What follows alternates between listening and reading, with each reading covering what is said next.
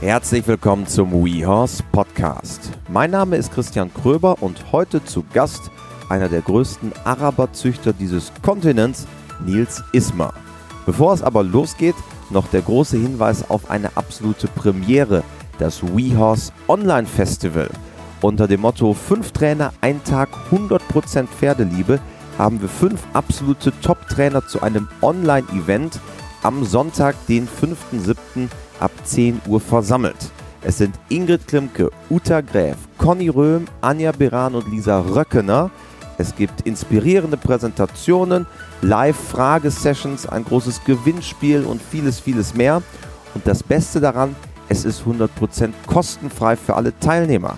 Das Einzige, was du brauchst, ist ein Internetanschluss und wir liefern es dorthin, wo du gerade bist.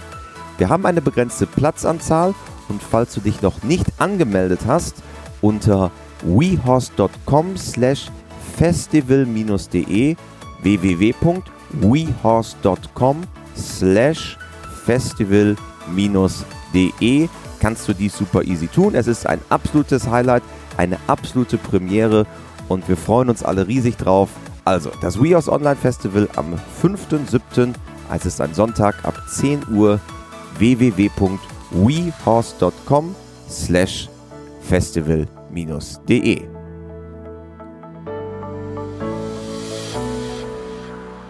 Hallo im WeHorse Podcast, Nils Ismar. Hallo Christian, grüß dich. Nils, du bist Betreiber oder du zusammen mit deiner Familie und deinem Team, du bist Betreiber eines großen Tierparks zwischen Bremen und Osnabrück in Ströhen, bist Tierarzt, aber vor allen Dingen auch einer der größten Araberzüchter Deutschlands. Genauer gesagt habt ihr das größte private Arabergestüt Europas. Wenn du dich einmal selber beschreiben würdest, was genau macht ihr, was genau machst du? Ja, ähm, im Grunde hast du das wunderbar zusammengefasst. Das ähm, spiegelt auch meine tägliche Arbeit eigentlich wieder. Ähm, die besteht natürlich mittlerweile viel aus Büro. Eigentlich habe ich Tierarzt gelernt, aber mittlerweile ähm, hat die Vielfältigkeit dieses Betriebes leider zur Folge, dass ich sehr viel Zeit auch am Schreibtisch sitze. Aber natürlich versuche ich immer auch als Tierarzt noch unterwegs zu sein und natürlich hier im eigenen Betrieb. Äh, und auch die täglichen Anforderungen in einem Zoo, der wir ja definitionsgemäß sind, und einem Arabergestüt mit knapp 200 Pferden, äh, verlangen natürlich auch mal tatkräftige Arbeit vor Ort. Aber vor allen Dingen, gerade in der Pferdewelt seid ihr bekannt äh, durch das Gestüt Isma, also die, die Araberpferdezucht. Wie kommt's, äh, dass mitten in der norddeutschen Tiefebene Europas größtes privates Arabergestüt steht? Ja, die Idee hatte unser Großvater Rolf Ismer, beziehungsweise der hatte eigentlich eine andere Idee. Ähm, und zwar wollte der Araber einsetzen, um Ponys zu veredeln, Reitponys. Ähm, dem waren die Ponys, die mein Vater und meine Onkel damals geritten sind, etwas schwerfällig. Und da hat er gesagt, so ein bisschen Typ, etwas Leichtigkeit, etwas Rahmen, etwas Härte tut denen ganz gut und hat dann die ersten Araber gekauft, um ähm, diese Ponys zu veredeln. Das sind bis heute auch die äh, Grundlage für die deutsche Reitponyzucht in großen Teilen. Also wenn man da hinten in die Pedigrees mal reinguckt, da findet man häufig noch Araber ähm, in den Blutlinienführungen. Und das äh, war der Ursprung. Und dann hat mein Vater relativ früh die Zucht übernommen und hat äh, dann angefangen, die Araber in Reinzucht weiter zu züchten. Das hat sich dann in den 60er, 70er Jahren enorm entwickelt. Und ähm, ja, so ist das dazu gekommen, dass auf einem alten niedersächsischen Bauernhof heute knapp 200 Araber stehen. Bevor wir da weiter eintauchen, ist, glaube ich, einmal wichtig, dass wir darüber sprechen, was ist eigentlich der Araber? Also ursprünglich aus dem Nahen Osten, arabische Halbinsel, wie der Name ja auch sagt, aber wenn man jetzt mit dem Araberpferd zu tun hat, es gibt dann Shakya-Araber, es gibt ägyptische Linien, es gibt eine polnische Araberpferdezucht. Was ist der Araber im Jahre 2020? Grundsätzlich ist der Vollblut-Araber eine der, wenn nicht die älteste Pferderasse der Welt. Ähm, sie definiert sich an ihrem Herkunftsgebiet, nämlich dem Mittleren Osten, die arabische Welt, aber auch Nordafrika bis hin nach Syrien, Irak. Ähm, all das wird als Ursprungsgebiet des arabischen Pferdes gesehen. Äh, der Vollblutaraber hat ein geschlossenes Stutbuch, ähm, das in den letzten 20, 30 Jahren im Grunde definiert wurde und äh, in das auch keine Pferde mehr aufgenommen werden. Ähm, wir haben eine sehr äh, weit zurückführende Nachkommendokumentation, so dass wir also ganz klar sagen können, wer ist ein Vollblutaraber und wer nicht. Ähm, aber der Araber ist natürlich auch Ursprungsrasse oder Veredelungsrasse für viele andere Pferderassen auf der Welt. Also wenn man dann weiter zurückguckt, findet man in jedem Warmblüter Araber, in jedem, fast jedem Pony, ähm, in den spanischen äh, Rassen und natürlich im englischen Vollblut wird man immer wieder arabische Pferde finden.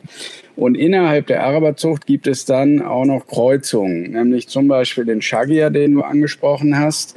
Äh, der Shagia ist äh, Kreuzung von Vollblutaraber mit ungarischem Warmblut, wobei der Vollblutaraberanteil hier in der Regel über 90 Prozent beträgt. Das heißt, sie sind sehr stark arabisch geprägt, sind wunderbare Kutschpferde, wunderbare Sportpferde.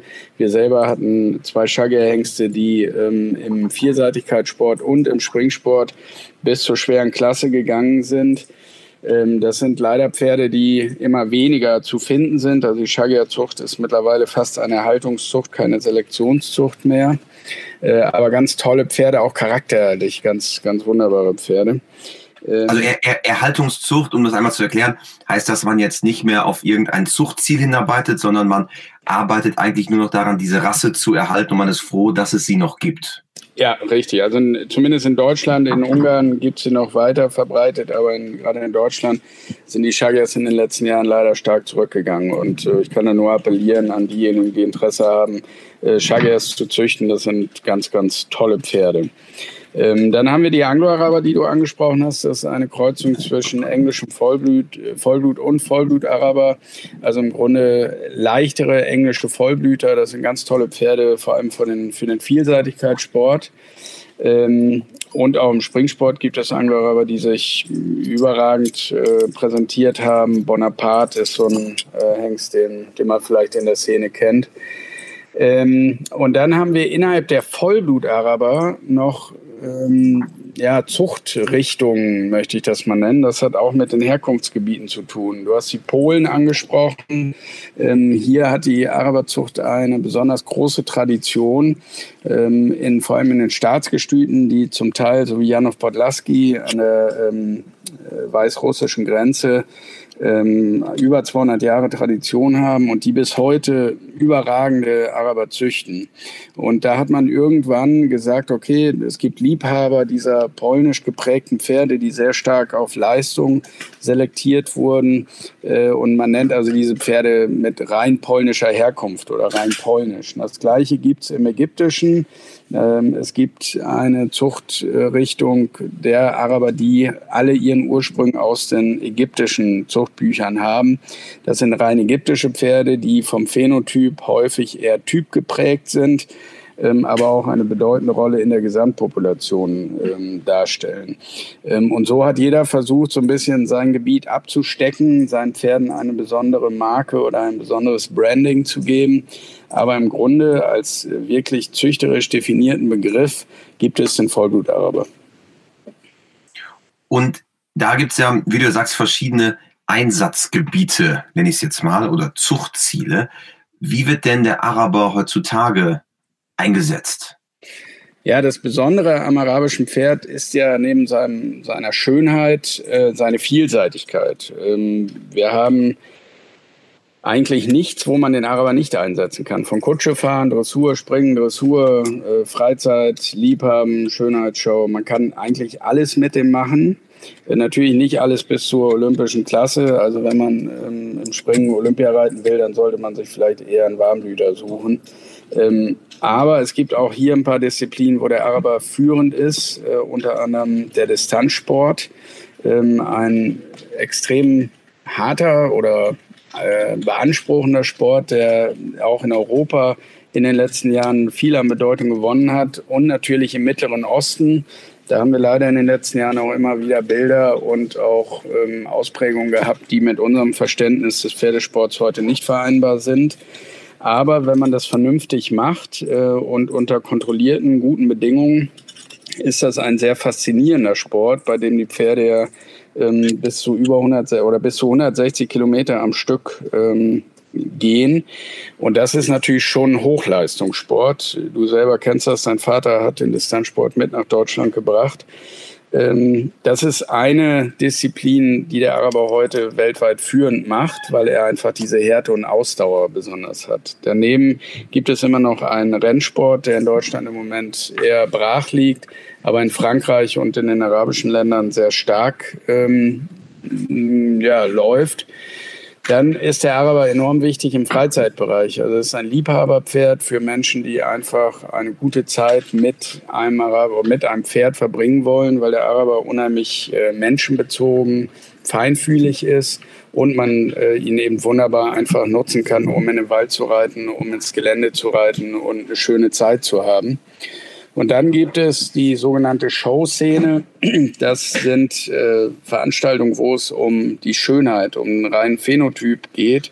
Äh, da werden die Pferde an der Hand vorgeführt. Also Phänotyp heißt in dem Sinne das äußere Erscheinungsbild in Bezug auf das Zuchtziel. Richtig, genau. Und ähm, das ist eine international recht große Szene mittlerweile. Ähm, die in Europa, in den Vereinigten Staaten, in Südamerika, ähm, im südlichen Afrika und vor allem im arabischen Raum mittlerweile ähm, sehr große Ausmaße angenommen hat. Es gibt dort also weltweit um die 200 Veranstaltungen, die äh, jedes Wochenende irgendwo stattfinden und wo es zum Teil auch um richtig viel Preisgeld geht äh, und dementsprechend sind natürlich auch die Eitelkeiten und auch die Professionalisierung dort auf einem recht hohen Standard. Wenn du jetzt einmal auf den Distanzsport schaust, hast du richtigerweise gesagt, der ja sehr stark bis sehr, sehr stark in der Kritik steht. Wie, wie schaust du da drauf? Sind das dann Einzelfälle von äh, Sportlern aus der aus der aus dem arabischen Raum oder da sieht man ja immer wieder auch die Bilder mit Arabern, wo einfach Dinge komplett falsch laufen. Wie guckst du da drauf? Sehr kritisch. Also das ist ein regionales Problem, äh, was dem ähm, grenzenlosen äh, Streben nach Erfolg leider geschuldet ist ähm, und einem völlig anderen Bild von der Zusammenarbeit zwischen Mensch und Tier, als wir es im westlichen Raum haben. Ähm, wenn ich das Tier als Sportgerät sehe, das Pferd als Sportgerät nutze, ohne ähm, dabei auf etwaige Schäden oder ähm, Probleme des Pferdes zu achten, dann kommt es zu solchen Auswüchsen, bei denen man leider im einen oder anderen Fälle auch wirklich von Tierquälerei reden muss. Ähm, und das ist nicht der Sport, wie wir ihn mit Pferden haben wollen. Das muss man ganz klar sagen. Die FII hat sich hier auch sehr also stark. Also internationale ähm, Weltreiterverband. Richtig, hat sich sehr stark, sehr deutlich positioniert. Äh, auch ähm, gar nicht anders möglich, weil es unserem ethischen Bild vom Pferdesport nicht, ähm, nicht entspricht. Aber wenn man den Sport als Ganzes sieht, den Sport in seiner ursprünglichen Art und auch den Sport in der Art, wie es das Regelwerk der nationalen und der internationalen Verbände vorsieht, ist es ein toller Sport, ein herausfordernder Sport für Reiter und Pferd, aber ein Sport, der auch zeigt, zu was ein ähm, Paar von Mensch und Pferd imstande ist zu leisten, wenn man es vernünftig macht, sich vernünftig vorbereitet und auf die Ansprüche und auch auf die Notwendigkeiten des Pferdes und auch natürlich des Reiters acht gibt. Noch einmal die Erinnerung an das WeHorse Online Festival am 5.7. Ingrid Klimke, Uta Gräf, Conny Röhm, Anja Beran und Lisa Röckener alle an einem Tag kompakt serviert für dich nach Hause und das Ganze auch noch kostenfrei. Tickets sind begrenzt. www.wehorse.com slash festival-de 5.7. notieren. Die Showszene, die du auch gerade ansprachst, ähm, gibt ja beispielsweise auf dem auf dem Gelände in äh, Aachen, äh, bei des CIOs gibt es ja auch eine große Araber-Veranstaltung, glaube die auch zu einem der größten weltweit zählt. Das ist ja schon so eine eine Szene für sich, wo auch sehr viel sehr viel Geld im Spiel ist.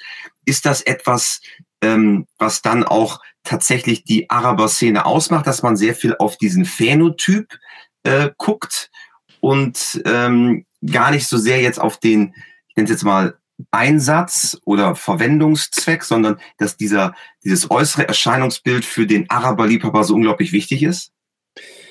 Ja, der Araber zeichnet sich ja durch seine besondere Schönheit, durch sein äh, einmalig und ähm, ausdrucksstarkes Erscheinungsbild aus. Das ist Leitbild dieser Rasse, ähm, aber es gehört eben noch viel mehr dazu. Die Schauszene selber ist sicherlich dadurch geprägt, dass sie ihren Schwerpunkt auf die Schönheit des Pferdes sieht, äh, zielt. Wobei man ganz klar sagen muss, ähm, ein schöner Araber für viele Züchter ist auch nur ein funktionabler Araber. Also ich persönlich oder unsere Familie möchte kein Pferd züchten, was zwar extrem schön ist, aber nicht mehr funktionabel, also nicht mehr rittig, nicht mehr reitbar und vielleicht auch in Teilen seines äh, Körperbaus nicht mehr den Ansprüchen eines Reitpferdes entspricht. Das muss man ganz klar sagen. Die Szene selber ähm, entwickelt sich leider häufig in eine Richtung, wo es um äh, offensichtliche Schönheitsmerkmale geht. Also schönes Gesicht, feine Halsung, ähm, eine starke Ausstrahlung, was ja auch wunderbar ist. Aber wir haben leider äh, in der Szene häufig auch Menschen, denen so die Grundbeurteilung eines Pferdes nicht mehr so ähm, von der Hand geht, wie es vielleicht den meisten landwirtschaftlich geprägten Züchtern vor 30, 40 Jahren noch ging. Und äh, dabei kommt es eben immer wieder dazu, dass Pferde nach vorne gestellt werden, die in gewissen Qualitätsansprüchen nicht mehr dem klassischen Pferdebild vollends entsprechen, was natürlich extrem schade ist äh, und auch für die Zucht nicht immer gut ist. Ähm, das liegt aber mehr in der Interpretation der Menschen als in der eigentlichen Idee der Araber-Show. Und ähm, wir alle sind oder tun gut daran, wenn wir gute Bewegungen, gute Fundamente, einen korrekten Körperbau ähm, im Blick behalten und für die Zucht als wichtig äh, interpretieren und auch selektieren. Denn ich glaube, dass wir nur so für die Zukunft gut aufgestellt sind und gesunde, funktionale und auch schöne Pferde züchten. Wo liegt jetzt zurzeit so das Zentrum der Araberpferdezucht? Also ihr natürlich hier in Europa, aber wir, der Name schon sagt und wir auch schon äh, ein bisschen rausgearbeitet haben, von der arabischen Halbinsel ursprünglich, ist da auch weiterhin so das, das Epizentrum der Araberpferdezucht? Es ist Oder verlagert sich das so rüber nach Europa? Nee, es, es hat sich in den äh, 60er, 70er, 80er Jahren nach Europa und in die USA verlagert und hat sich jetzt in den letzten 15 Jahren wieder in den Mittleren Osten verlagert. Denn äh, die arabischen Länder und äh, seine Bewohner oder ihre Bewohner haben in den letzten 20, 25 Jahren das arabische Pferd als Teil ihrer Kultur, als Teil ihrer Geschichte und als ganz besonderes ähm, Element ihrer Umwelt wiedererkannt und haben aufgrund des größer werdenden Wohlstandes äh, angefangen, diese Pferde aus Europa und aus den USA wieder in den arabischen Raum zu importieren. Und mittlerweile muss man sagen, dass einige der erfolgreichsten und auch größten Zuchtstätten und auch einige der wichtigsten und größten Events wieder in Ländern wie Saudi-Arabien, äh, den Arabischen Emiraten, Katar, Kuwait, äh, Ägypten,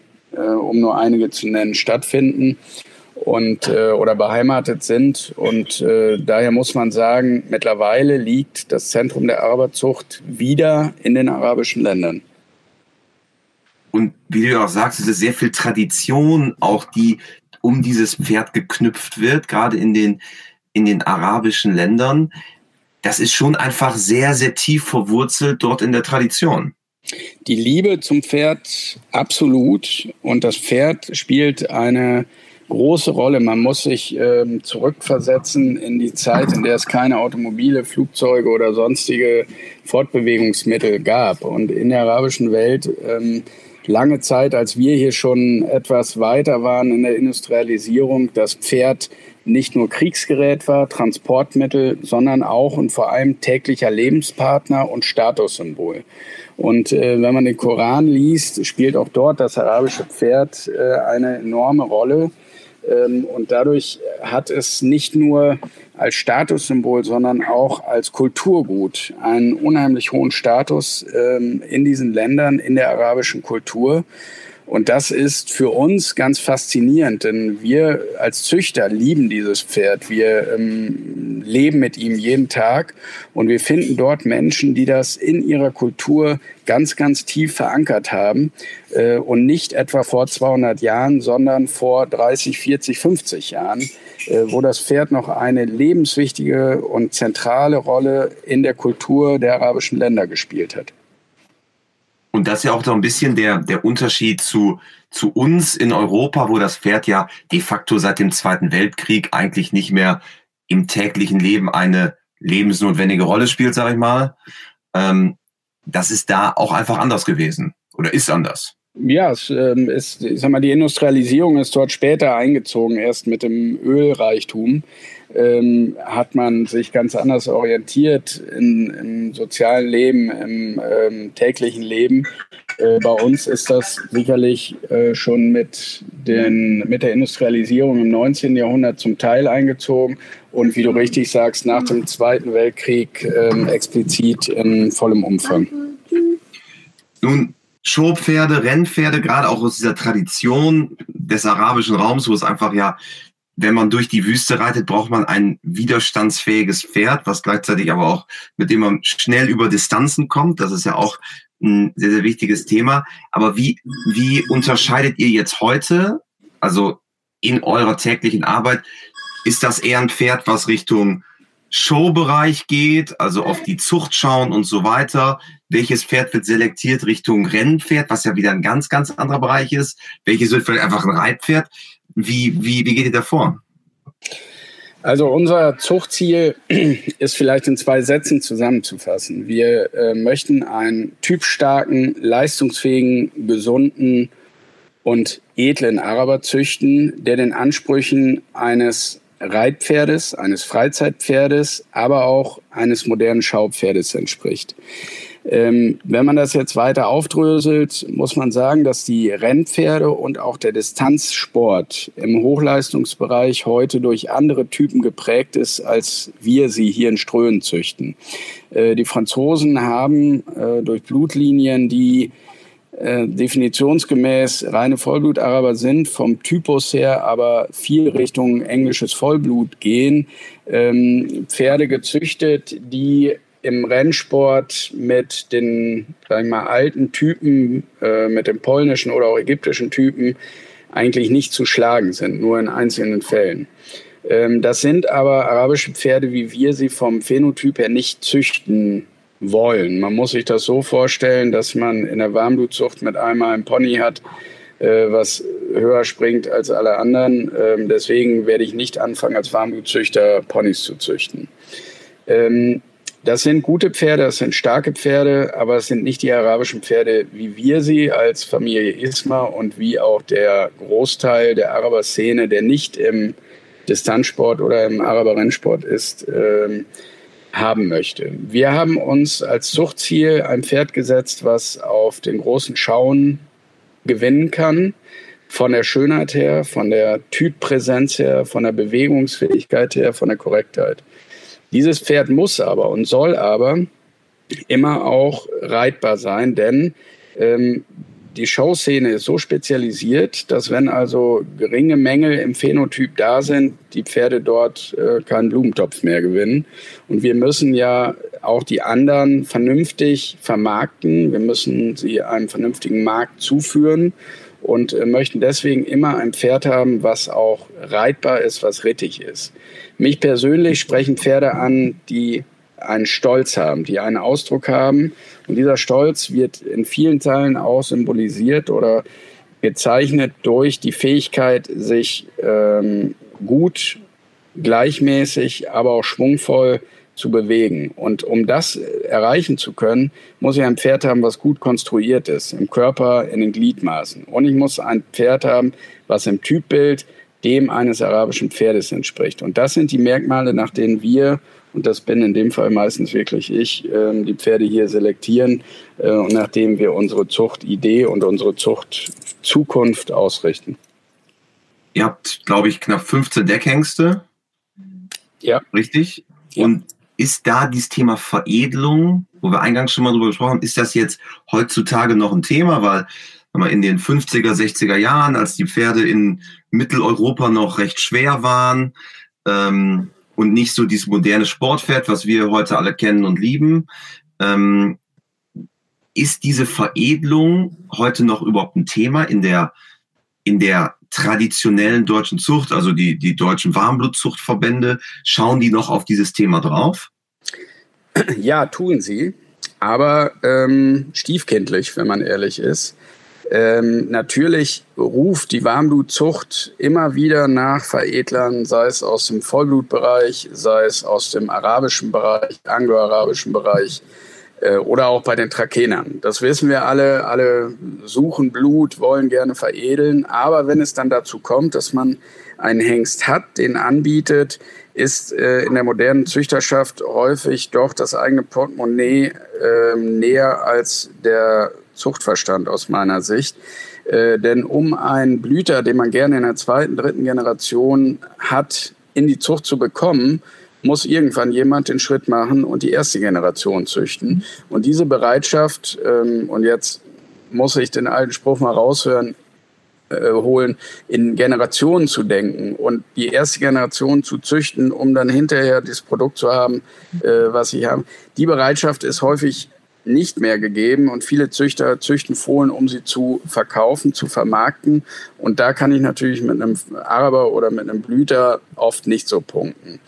Wir selber und bei unserer Auswahl spielt das schon noch eine Rolle. Wir haben in den letzten Jahren immer wieder Pferde ähm, gezüchtet und auch vermarktet, die diesen Ansprüchen, glaube ich, gerecht geworden sind. Das Paradebeispiel war der Hengst I.S. Orloff, ein Vollblutaraber-Hengst polnischer Zucht, der in Ströhen geboren ist, ähm, der viel Leistungsblut in seinem Pedigree äh, verankert.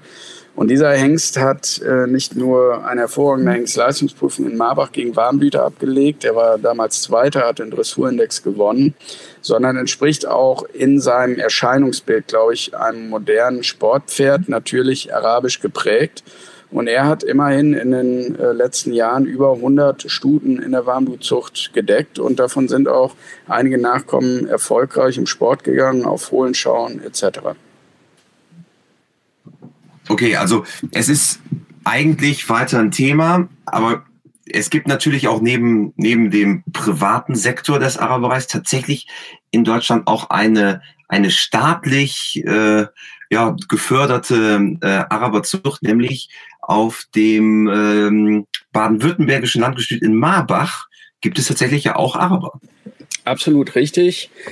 Das basiert auf einem geschichtlichen äh, Event und zwar äh, hat Marbach die Stelle und die Flächen des königlichen Gestüt Weil ähm, bekommen. Allerdings mit der Auflage, die Araberzucht, die ähm, Kaiser, oh, ich glaube Wilhelm I. war es, äh, korrigiere mich, wenn es falsch ist, ich ähm, weiß es leider nicht. Okay, ähm, in Weil etabliert. Es kann nur stimmen, Nils. Ja, ja. kann nur stimmen. Also wir reden so über die Zeit ähm, Anfang 19. Jahrhundert. Äh, dort hat äh, Kaiser Wilhelm I. Ähm, eine Araberzucht in Württemberg etabliert. Und ähm, um diese zu erhalten, hat er eben diese Zucht irgendwann an das äh, Haupt- und Landgestüt Marbach übergeben. Nicht er, sondern seine Nachkommen. Allerdings mit der Verpflichtung, diese Zucht auch zu erhalten. Und dieser Verpflichtung kommt das Haupt- und Landgestüt natürlich nach. Ähm, sie haben eine sehr gute etablierte Zucht, ähm, besonders auch alter Linien, die zum Teil äh, nicht mehr so präsent sind ähm, im aktuellen Geschehen und haben eine ganz wunderbare silberne Herde, wie man so schön sagt. Und wir sind froh, dass es Marbach gibt, die diese Zucht erhalten und das arabische Pferd in Deutschland natürlich auch mit ähm, promoten und äh, ihm einen, eine Identifikation geben. Nun ist es ja schon ungewöhnlich, dass ähm, eine so große Araberpferdezucht in Niedersachsen ist. Nun ist es so, habt ihr auch noch nebenbei einen Tierpark oder nicht nur nebenbei, sondern das ist natürlich ähm, mindestens beides gleichwertig. Wie kommt es dazu, dass, dass du und ihr noch einen Tierpark betreibt, der ja, glaube ich, über 300.000 Quadratmeter groß ist, äh, mit heimischen Tieren, exotische Tiere und, und, und, und. Wie, wie kommt das zueinander? Also zunächst muss ich dich mal korrigieren. Äh, wo sonst soll ein solches Gestüt sein in Deutschland, wenn nicht in Niedersachsen? Wir sind Pferdeland Nummer eins und es gibt keine bessere Gegend, um Pferde zu züchten weltweit als Niedersachsen. Sehr guter Konter, sehr guter Konter. So, jetzt zur zweiten Teil der Frage, äh, die natürlich berechtigt ist. Ähm, das gründet auch wieder in unserem äh, wunderbaren, aber leicht verrückten Großvater Rolf, ähm, der schon immer tierverrückt war. Ähm, ein Wahnsinniger im positiven Sinne, ein guter Freund von Professor Lorenz. Und er ist im Zweiten Weltkrieg hier auf den niedersächsischen Hof der Familie Wege geheiratet und ähm, hat also sein Hobby dann weitergelebt und hat also eine Unmenge an Tieren im Garten und hinterm Garten gehalten und ähm, war also ein, ein Irrer sozusagen. Und die haben dann äh, sonntags immer Besuch bekommen von vielen Leuten, die sich gefreut haben an den wunderschönen Vögeln und Hirschen und allen möglichen Gefieh, was er dort hatte. Und irgendwann war die Not in der Landwirtschaft hier relativ groß, da es drei Jahre in Folge gab, in der es sehr nass war. Und wir sind ja hier in einer moorigen Gegend und ein Großteil der Flächen war also nicht nutzbar. Und so kam es zu finanziellen Nöten. Und dann hat mein Großvater die Idee gehabt, aus seinem Hobby eine Geschäftsidee zu machen und hat also ähm, 1959 äh, dieses wunderschöne ähm, Gebiet hier des, des Wegischen Hofes in einen Tierpark verwandelt. Wir haben ja einen alten Flusslauf hier und haben einen ganz tollen alten Baumbestand und das ist natürlich die perfekte Kulisse, um äh, Tiere in natürlicher Umgebung zu zeigen. Und so ist also diese Idee entstanden, einen Tierpark äh, zu gründen. Das hat dann auch relativ erfolgreich ähm, Fuß gefasst und war in den 60er Jahren schon ein beliebtes Ausflugsziel hier in der Gegend. Und als mein Vater 1900, ähm, Moment, jetzt will ich nicht lügen, 66 den Betrieb übernommen hat, ähm, hat er das also weiter ausgebaut mit der Familie und 1984 wurde dann der, das Gestüt äh, als Teil des Tierparks eher mit dazu geöffnet. Also die Leute konnten dann durch die Ställe gehen und so hat sich das Stück für Stück weiterentwickelt. Also kurz gefasst im Grunde aus einer Not geboren, das Hobby zum Beruf gemacht. Aus der Not die Tugend gemacht. Richtig. Und ihr veranstaltet auch ein Vielseitigkeitsturnier. Das ja, sei auch noch gesagt. Wir veranstalten noch viel, viel mehr, aber richtig, das Vielseitigkeitsturnier ist in der Reiterszene sicherlich eines der bekanntesten Events. Äh, wir haben über viele Jahre ein äh, internationales Vielseitigkeitsturnier äh, hier zusammen mit dem Ströer Reitverein organisiert. Also den muss man dabei besonders herausheben. Wir haben einen ganz tollen, gut funktionierenden Reitverein gespickt mit fleißigen Menschen, die sich der Organisation äh, von Pferdesportveranstaltungen mit voller Leidenschaft hingeben. Ohne das wäre das nicht möglich und wir sind froh, Teil davon zu sein.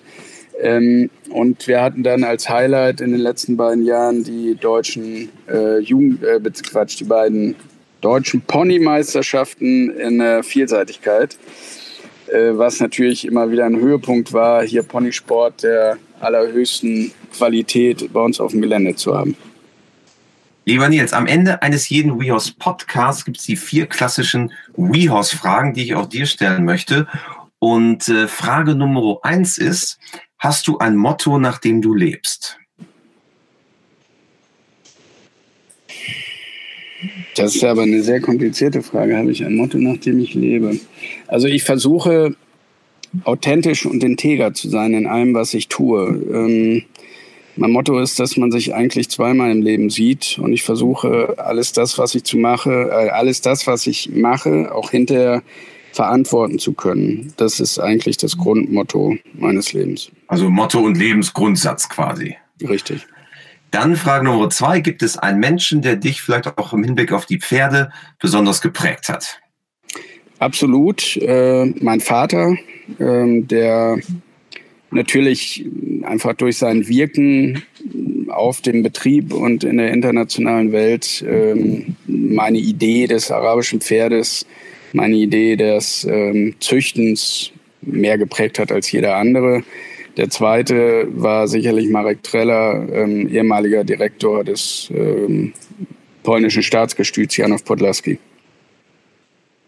Okay, wenn du Reitern oder Pferdemenschen eine Sache im Umgang mit äh, ihren Pferden auf den Weg geben könntest, was wäre es? Also eine einzelne Sache. Respekt. Sehr gut. Und zum Abschluss vervollständige bitte diesen Satz. Pferde sind für mich. Der größte Teil meines Lebens. Wunderbar. Vielen Dank, dass du bei uns warst, lieber Nils. Ich glaube, ein, ein interessanter Einblick mal in die Araberwelt, die ähm, großen Einfluss auf äh, den gesamten Pferdebereich hat und hatte. Und äh, deswegen schön, dass du bei uns warst. Vielen Dank, Nils Ismer. Ich danke, es war eine große Freude, Christian. Falls dir diese Podcast-Folge gefallen hat, lass gerne eine 5-Sterne-Bewertung da. Wir sagen Dankeschön.